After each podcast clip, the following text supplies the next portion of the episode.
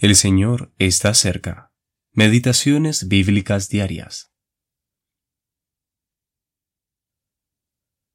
Perseverad en la oración.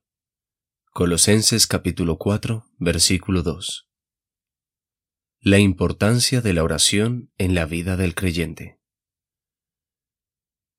Es interesante considerar qué gran extensión de la palabra de Dios abarca el tema de la oración, ya sea a través de ejemplos, estableciendo preceptos o pronunciando promesas.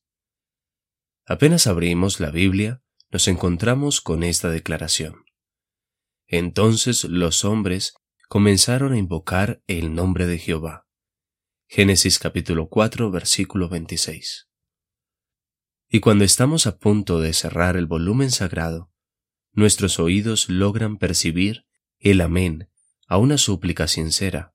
Apocalipsis capítulo 22 versículos 20 y 21. Los ejemplos son abundantes.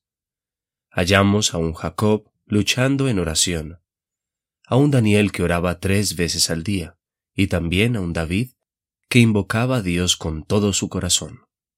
Sobre el monte vemos a Elías, en el calabozo nos encontramos con Pablo y Silas. Hay multitud de mandamientos y miriadas de promesas. ¿Qué nos enseña esto sino la sagrada importancia y necesidad de la oración? podemos tener la certeza que todo lo que Dios le ha dado prominencia en su palabra, Él pretende que sea visible en nuestras vidas. Él ha dicho mucho acerca de la oración porque sabe que la necesitamos grandemente. Tan grandes son nuestras necesidades que no debemos cesar de orar hasta que estemos en el cielo. ¿No te hace falta nada?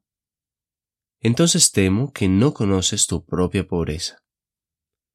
Entonces, ¿no tienes ninguna misericordia que pedirle a Dios? Entonces ruego que la misericordia del Señor te muestre tu propia miseria. Un alma sin oración es un alma sin Cristo. La oración es el balbuceo del creyente recién nacido de nuevo, el grito del creyente luchador, el requiem del creyente que está por dormir en Jesús. Es la respiración, el lema, el consuelo, la fuerza y el honor de un cristiano.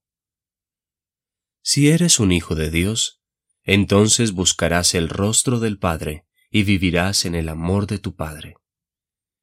Ora para ser más santo, humilde, fervoroso, para tener una comunión más cercana con Cristo y para entrar más a menudo en la casa del banquete de su amor.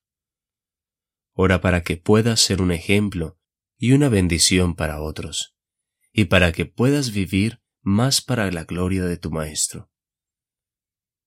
Oh, que este sea tu lema.